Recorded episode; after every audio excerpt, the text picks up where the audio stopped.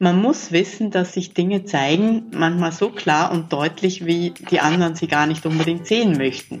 Und da ist darauf zu achten, dass niemand bloßgestellt wird, dass niemand das Gesicht verliert, dass niemand dann Schwierigkeiten hat, damit umzugehen und so weiter.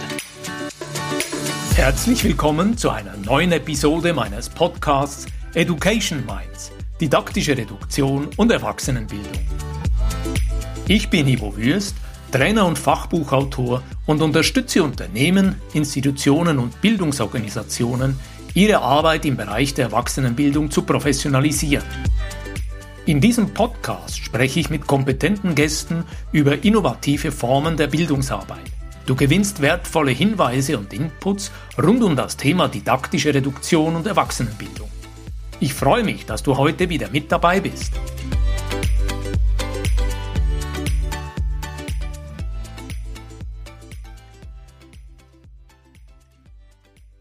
Heute beim Podcast Education Minds, didaktische Reduktion und Erwachsenenbildung ist auf Besuch Romy Gernhardt. Romy Gerhardt, willkommen zum Gespräch.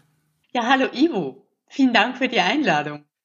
Ich freue mich sehr, wenn wir heute miteinander austauschen können über deine Arbeitsschwerpunkte, Romy. Du bist ja im Bereich Organisationsberatung unterwegs. Du bist auch Fachbuchautorin zum Thema Organisationsaufstellung. Erzähl uns ein bisschen von deiner Expertise, erzähl uns ein bisschen von deiner Erfahrung. Ja, also Organisationsaufstellung ist tatsächlich ein Instrument, das mich seit vielen Jahren, seit mehr als 20 Jahren begeistert.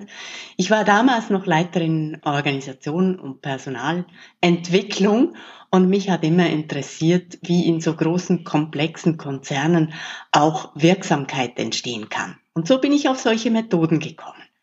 Und das fasziniert mich heute noch und es gibt noch viel zu erforschen damit. Wir sind ja beide als Fachbuchautoren unterwegs, so habe ich dich damals auch kennengelernt. Du hast im Verlag Spectra Media 2014 ein vielbeachtetes Buch publiziert, das bereits in zweiter Auflage zirkuliert mit dem Titel Organisationsaufstellung implizites Wissen sichtbar machen. Was meinst du mit dem Begriff implizites Wissen und wie kann man das im Organisationskontext sichtbar machen?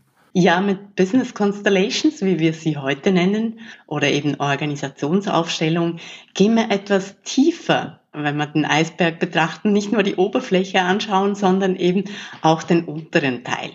Und da gibt es Dynamiken, da gibt es Muster, da gibt es Verhaltensweisen, die sich wiederholen, da gibt es Dinge, die interessant sind, wenn man sie auf einer anderen Ebene betrachten und verstehen kann. Und das tun wir ganz genau mit Organisationsaufstellung oder eben Business Constellations.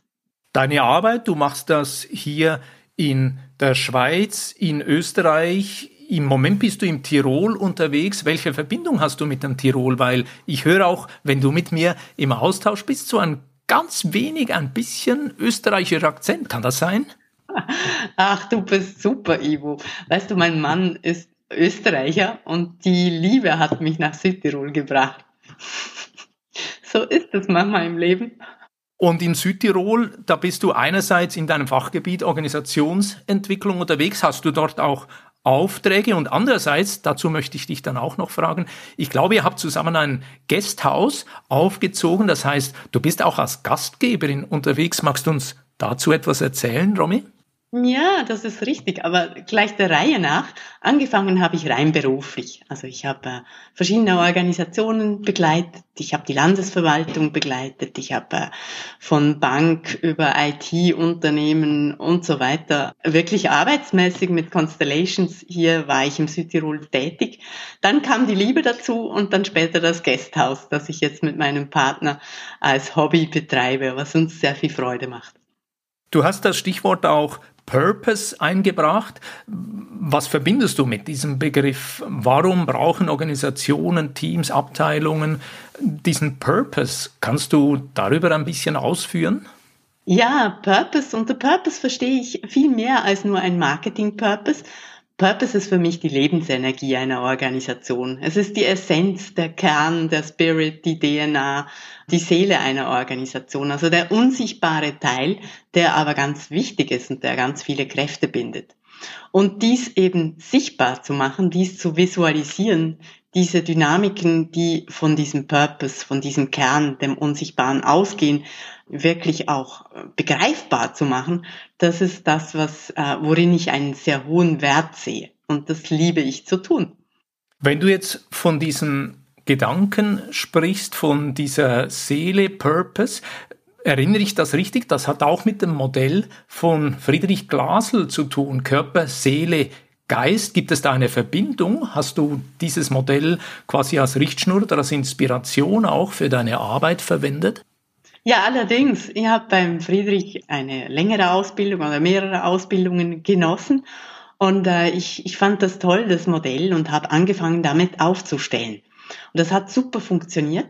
Und ich bin dann Frederik Lalo begegnet, der zum Thema Reinventing Organizations äh, geschrieben hat und darin auch Purpose beschrieb. Und Purpose ist im Prinzip ähm, das gleiche wie Geist, wenn man so das Körper-Seele-Geist-Modell ähm, betrachtet.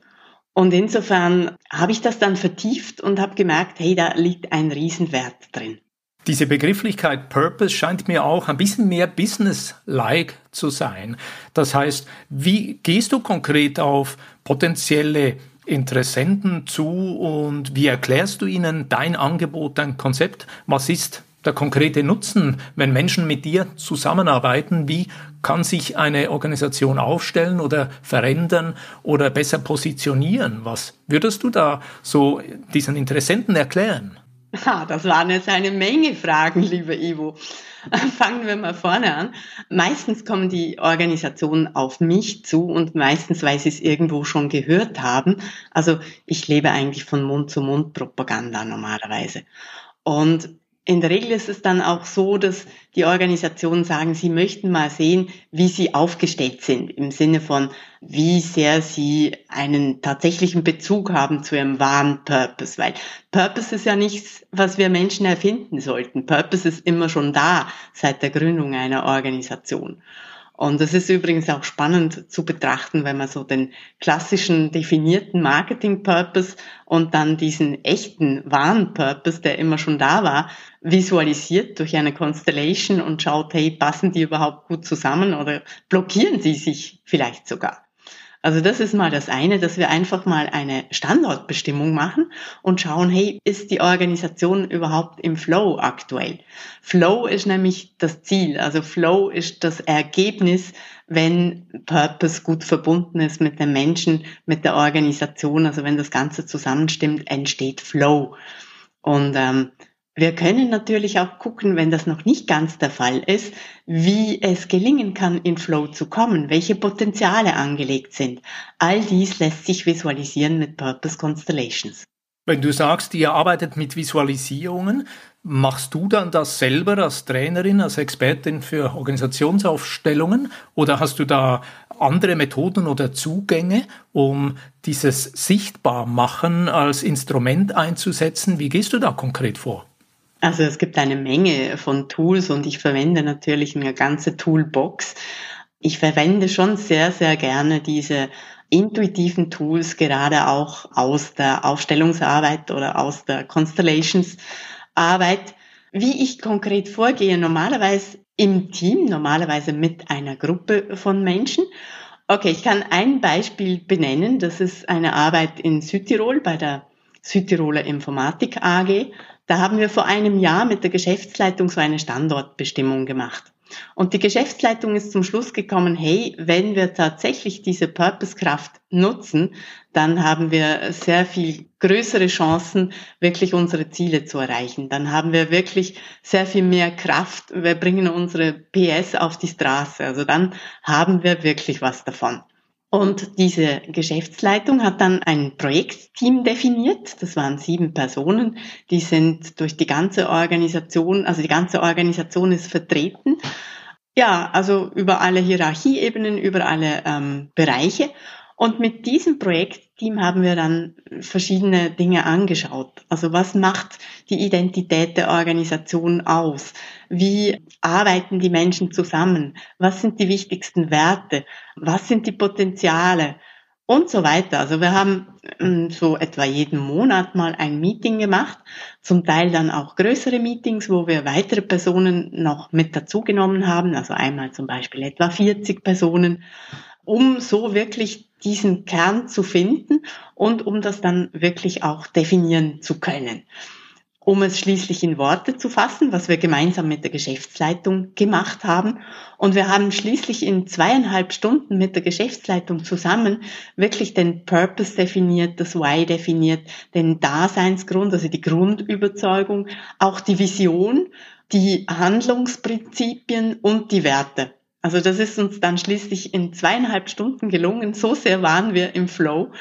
Und wir haben das vor allem mit Constellations gemacht. Also das heißt, dass dann auch die ähm, Vertreter der Geschäftsleitung unterschiedliche Rollen eingenommen haben. Zum Beispiel haben sie sich in die äh, Rolle der Politik versetzt oder in die Rolle der Bürger oder in die Rolle der Hauptkunden, zum Beispiel die Sanität oder andere Schulen und so weiter oder die Führungspersonen oder die Mitarbeiter. Also wir haben alle Protagonisten, alle Rollen vertreten gehabt und haben unter diesem Gesichtspunkt dann ähm, zum Beispiel die Vision beurteilt oder die anderen Elemente beurteilt. Und plötzlich sah es aus dieser Perspektive ganz anders aus als vorhin noch, wie sie die schönen Sätze definiert hatten. Plötzlich fanden sie das eher etwas überheblich oder vielleicht übertrieben. Und so kam es dann ganz schnell ähm, zum Kern, was sie wirklich ausmacht. Und ähm, das in zweieinhalb Stunden. Das ist sehr beeindruckend. Ich habe hier die Frage auch, gibt es da so eine Verbindung mit den Begrifflichkeiten von Personas, die wir zum Beispiel im Bildungsmarketing entwickeln? Das heißt, wir überlegen uns, wer sind denn diese Kunden, wer sind denn diese Stakeholder und wir versuchen nicht nur ihre Bedürfnisse, ihren Bedarf, sondern vielleicht auch ihre emotionale Situation zu erfassen, zu beschreiben, um dann noch bessere Antworten liefern zu können. Hat das eine Ähnlichkeit, eine Verbindung zum Konzept der Person? Personas? Es hat eine Ähnlichkeit, aber es ist viel direkter als das Konzept der Personas. Das Konzept der Personas ist eine Art Krücke, die man sich äh, zu Hilfe nimmt, um Kundengruppen möglichst klar zu bekommen. Und äh, hier gehen wir direkt auf die Kunden. Wenn wir sagen, hey, lasst uns die Bedürfnisse der Kunden anschauen, dann versetzen wir eine Person in diese Rolle der Kundschaft und die kann dann ganz genau wiedergeben, was, was tatsächlich die Sichtweise ist.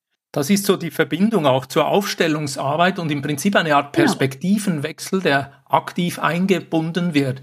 Damals in deinem Fachbuch hast du ja diese Aufstellungstechnik auch im Sinne eines Prozessablaufes definiert, die Phase der Vorbereitung, Aufstellung des ersten Bildes, Prozessarbeit, Schlussbild und Reflexion. Und hier habe ich eine kritische Frage an dich, Romy. Gibt es auch Grenzen bei dieser Aufstellungsarbeit oder bei dieser Purpose-Arbeit? Gibt es auch Situationen, wo du sagst, da ist das nicht die richtige Vorgehensweise? Wie siehst du das?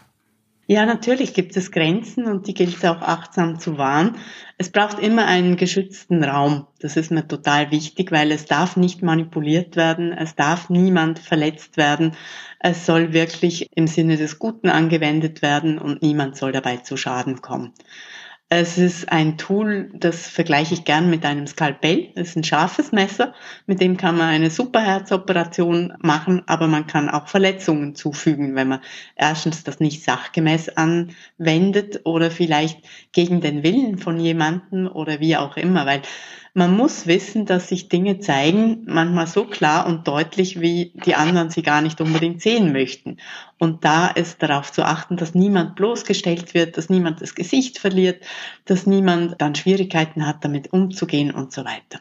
Also Achtsamkeit ist da auch ganz wichtig. Wir haben Prinzipien definiert, an die wir uns halten, um genau diesen sicheren Raum auch zu gewährleisten. Romy, vielen Dank für den Einblick in deine Arbeit. Bevor wir langsam den Schlussbogen machen, möchte ich von dir noch erfahren, ich weiß, dass du auch unter anderem in Shanghai im Einsatz warst. Kannst du uns etwas erzählen, weil Shanghai interessiert mich natürlich persönlich auch. Ich habe beruflich auch dort gearbeitet. Was war dein Auftrag in China und was war die Zielsetzung? Wer waren die Teilnehmenden? Ach ja, das war 2018. Da wurde ich eingeladen von einem Kollegen eigentlich aus der Schweiz, der ausgewandert ist und der hat mich eingeladen, äh, Business Constellations in China vorzustellen. Das habe ich dann auch gemacht. Und was sehr witzig war, ist, dass gleichzeitig auch ähm, Frederik Lalu, den ich ein halbes Jahr vorher in Amerika besucht hatte, drüben war. Das haben wir etwa zwei Wochen vorher herausgefunden. Und wir haben uns dann auch getroffen in Shanghai. Das heißt, er hat mich und meine Begleitung eingeladen zu einem größeren Event. Also das war ein Megakongress mit mehr als 500 Leuten, wo Frederik Lalu der Hauptspeaker war. Und ähm, das war natürlich super interessant und toll und schön. Was aber noch das Ganze getoppt hat, war am Schluss der letzte Referent des Tages, ein Engländer, der Nick Turner, der hat äh, zum Thema Purpose gesprochen und mitten in seinem Referat sagt er, ach, jetzt machen wir das mal praktisch und hat dann eine Purpose Constellation gemacht auf der Bühne. Das war nicht angekündigt, das war nicht geplant, jedenfalls nicht im offiziellen Plan. Und ähm, was phänomenal war, ist, dass er dann eine mh, Aufstellung auf der Bühne gemacht hat, von der er selber nicht wusste, worum es ging. Und es ging um China, um das Land China. Und er hat da quasi die ähm, aktuelle Situation des Landes, dann die gewünschte zukünftige Situation des Landes. Dafür übrigens wurde der Stellvertreter Frederik Lalu ausgewählt. Es gab dann auch Ressourcen und ähm, Grenzen, also ähm, Blockaden, wie man so sagt, Barriers. Da hat dann hat die Person einen Kameramann mit laufender Kamera auf die Bühne geholt für die Blockaden. Ja, und mich hat's dann in die Rolle des Purpose, wurde ich auf die Bühne gebeten. Und ich meine, in dieser Rolle als Purpose von China, das war so eine Power, das war so eine, kriege jetzt noch eine Gänsehaut, wenn ich davon erzähle. Und das hat wirklich mein Leben verändert. Also das war für mich so klar, dass diese Kraft, äh, die in einem Land, aber auch in jeder Organisation zu spüren ist, dass ich diese sichtbar machen will, dass ich das den Menschen klar machen möchte, was da für eine Kraft drin liegt. Romy, ich bedanke mich ganz herzlich für dieses informative Gespräch. Wo können Menschen dich erreichen? Ich weiß, dass du auch unter dem Firmennamen Radical Business Innovation als Webseite zu kontaktieren bist. Wie kann man mit dir in den Austausch gehen? Bist du auf LinkedIn? Welche Form von Kontaktnahme ist für dich wünschenswert? Ja, genau. Also LinkedIn ist super. Äh, Romy Gerhardt ist mein Name. Da findet man mich, aber auch einfach eine E-Mail schicken an romy at radicalbusinessinnovation.com. Ja, oder einfach anrufen. Telefonnummer kannst du ja dazu schreiben noch. Also ich bin auf allen Kanälen empfänglich. Wunderbar. Dann werden wir hier auf dem Podcast unten diese Informationen noch beifügen. Und ich bedanke mich sehr herzlich für dieses interessante Gespräch und wünsche dir und deinem Partner im Tirol alles Gute. Bis bald. Vielen Dank, Romy. Herzlichen Dank, lieber Ivo. Komm uns bald mal besuchen. Sehr gerne. Vielen Dank, Romy. Wenn dir diese Podcast-Folge gefallen hat, dann freue ich mich über einen Like und eine positive Bewertung auf Apple und Spotify. Mehr Informationen zu mir und meiner Arbeit findest du auf www.education-minds.com und auf LinkedIn. Alle Links findest du immer auch in den Show Notes. Ich freue mich, dich auch in der nächsten Episode wieder mit dabei zu haben. Bis dann, dein Gastgeber Ivo Würst.